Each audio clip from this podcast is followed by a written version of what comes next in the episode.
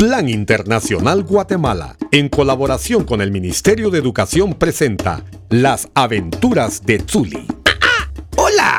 Soy Paco el Pajarraco y vengo a presentarte esta serie de radiocuentos que tiene como objetivo contribuir a que tengas una herramienta accesible en tu casa que ayude a transformar los hogares en un espacio seguro y de aprendizaje, especialmente en las actuales condiciones que nos afectan debido a la pandemia generada por el COVID-19. ¡Ah!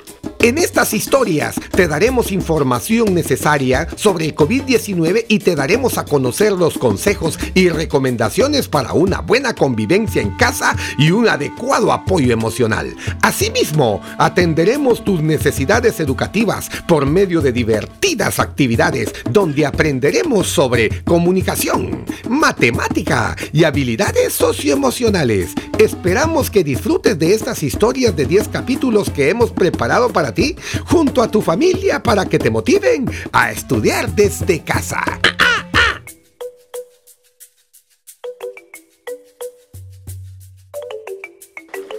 Hola, soy Zuli. En el capítulo anterior aprendimos sobre el respeto entre los miembros de la familia. También aprendimos que la violencia es mala y se puede denunciar. Conocimos también que sentir miedo es una emoción que se activa cuando sentimos peligro para poder protegernos. Pero ojo, tenemos que hacernos cargo de nuestras emociones y no descargar nuestra rabia o miedos en los seres queridos. También aprendimos que estos tiempos pueden ser una maravillosa oportunidad para planificar, organizarnos en familia y ser solidarios cooperando todos en los oficios de la casa. Muy bien, Zuli. Gracias porque nos has ayudado a recordar lo más importante que vimos en el capítulo anterior. ¿Qué te parece si ahora contamos una historia de Quetzalí? Como recordarás, entre los pajaritos y pajaritas amigas de Zuli estaba Quetzalí. Así es, ¿escuchaste bien? Quetzalí, como el quetzal, nuestra ave nacional un esplendoroso quetzal de plumaje tornasol, pecho rojo, larga cola y un atractivo copete. Al otro lado de Tenamit, en un pequeño bosque nuboso, Quetzalí llegó al sendero de los quetzales y descubrió que mamá Quetzal aún estaba trabajando lejos. ¿Hasta dónde estará mamá trabajando? Se preguntó Quetzalí. Como recordarán, la mamá de Quetzalí era doctora y estaba ayudando a los otros enfermeros a atender a quienes comenzaban a enfermarse por COVID-19. De seguro está salvando muchas vidas. Ella es la mejor doctora de todos los bosques y montañas. Tantas cosas que se decía a sí mismo Quetzalí sobre su mamá. Pero en realidad se preocupó un poco porque tenía hambre y mamá Quetzal era la que cocinaba todas las noches. Mm, con el hambre que me cargo, me devoro un árbol completo de aguacatillo. ¡Ah, ah! El aguacatillo era su fruta preferida. Ah, pero lo cierto es que mamá Quetzal no solo cocinaba delicioso, sino también era la que limpiaba todo el nido, sacaba las hojas sucias y preparaba a Quetzalí para ir a la escuela. Quetzalí era muy atento en sus clases y había escuchado cada palabra, cada consejo de la maestra Lina. Por eso Quetzalí sabía ahora perfectamente que su nido debía mantenerse limpio para evitar que el coronavirus llegara allí. ¿Y ahora cómo vamos a comer y limpiar nuestras plumas con mamá trabajando lejos? Pensó con gran preocupación Quetzalí. De repente escuchó ruidos fuertes en la cocina. Fue a mirar qué pasaba y encontró a papá Quetzal cortando algunas frutas. ¿Papá, eres tú? Preguntó sorprendida Quetzalí al ver a su papá en la cocina. Hola Quetzalí, Estoy cortando algunas frutas para que comamos. Ya hace hambre. Dímelo a mí, papá. Muero de hambre. Papi, papi, ¿te gustaría que cocinemos algo juntos? Claro que sí. Es genial que aprovechemos el tiempo para compartir. Mmm. Esto ha quedado delicioso que salí. Cuando terminaron de comer, limpiar todo, papá Quetzal ayudó a Quetzalí a prepararse para ir a la cama. Bueno, mi pequeña vecina, es tiempo de descansar y dormir. Sí, papi. Mientras su padre la cobijaba, Quetzalí decidió hacerle una pregunta muy importante que había tenido en mente todo el día.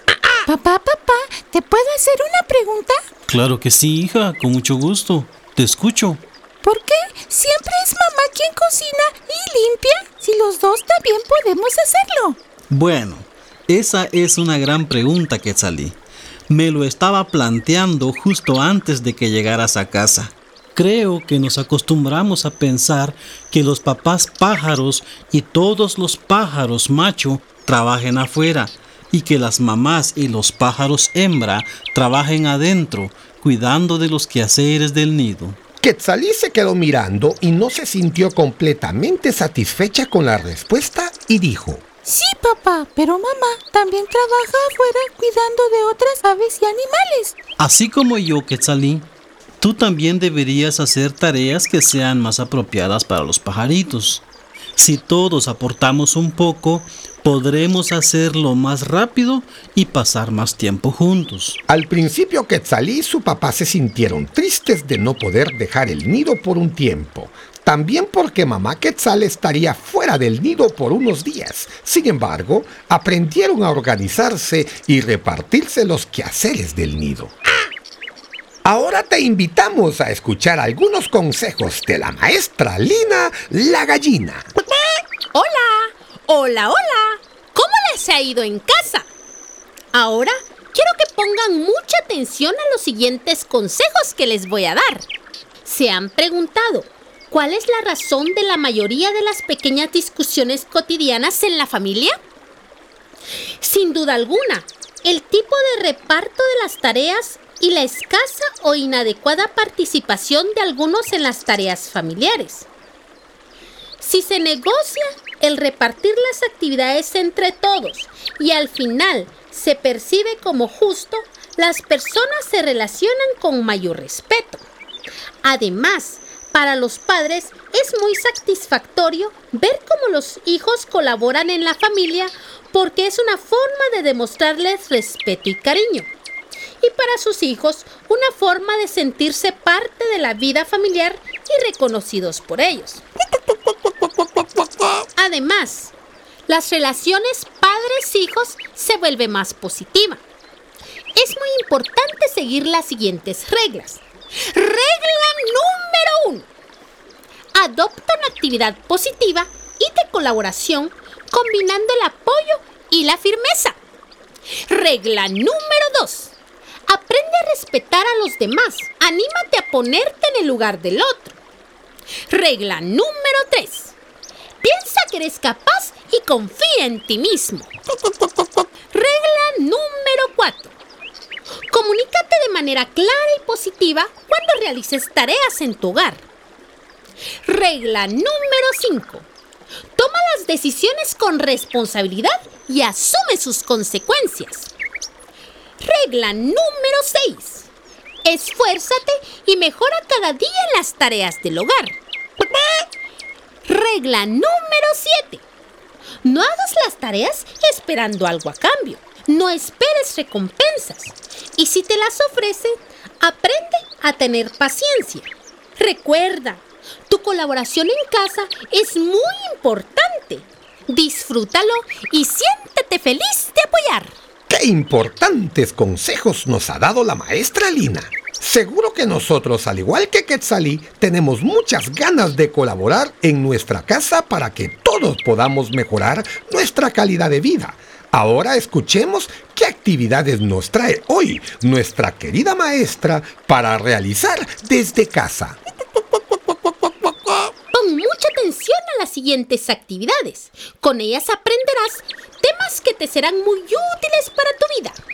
Investiga sobre el reparto de las tareas de la casa, observando qué actividades desempeña cada miembro de tu familia. Luego reflexiona sobre cómo se reparten y califican si es justo o injusto. Como siguiente paso, valora el trabajo doméstico y las tareas de cuidado de las demás personas. Y finalmente, evalúa la necesidad de compartir las tareas y haz una propuesta para compartirlas en familia. Ponte a pensar, si el trabajo doméstico en tu hogar fuera remunerado, cuántas horas trabaja la persona que se hace cargo de todo en tu casa y cuánto debería de ganar de acuerdo al salario mínimo por ocho horas. Haz el cálculo y reflexiona que nadie está pagando ese esfuerzo. Ahora, hagamos un juego para aprender a expresar nuestras emociones. Este juego consiste en que niños y niñas puedan actuar escenificando cómo se sienten las personas que se encargan de todo el trabajo doméstico, que no tienen tiempo libre, visualizando el trabajo invisible que no tiene salario. Para ello, consigue unos lentes de plástico o elabora unos con cartón o cartulina. Reúne a los miembros de tu familia para jugar. Al estar todos reunidos, se muestran los lentes y alguien dice, estos son los lentes de la desconfianza. Cuando llevo estos lentes desconfío. ¿Alguien quiere ponérselos y decir que ve a través de ellos?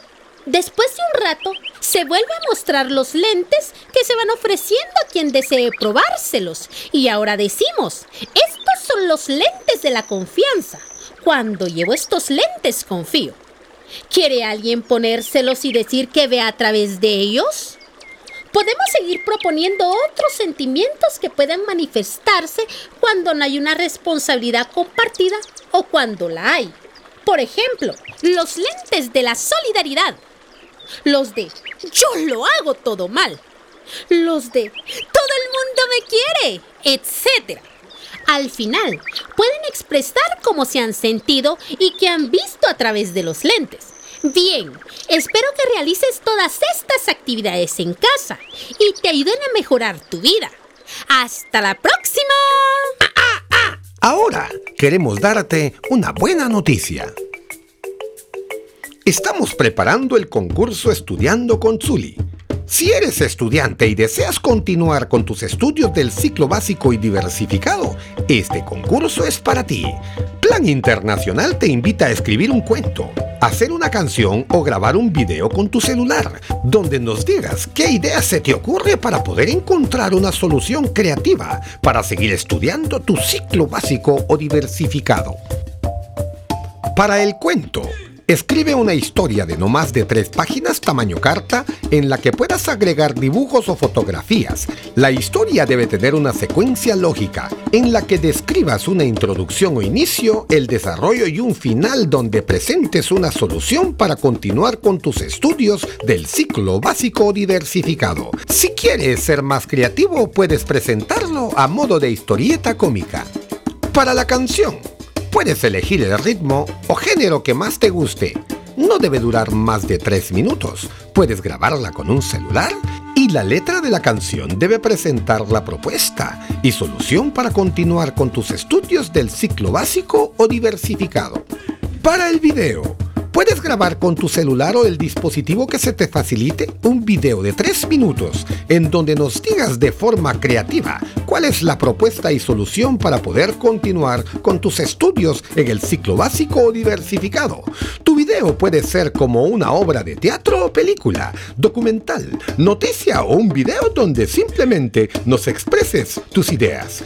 Esfuérzate al máximo para que tu cuento, canción o video tenga dentro de su contenido los cinco principales obstáculos que a criterio tuyo debes superar para continuar tus estudios de nivel básico y diversificado. Las soluciones que ofreces para cada obstáculo expuesto estas soluciones deben ser viables o posibles desde tus capacidades y situación real. Debes incluir al personaje Zuli. Puede incluir a los demás personajes y a otros si gusta.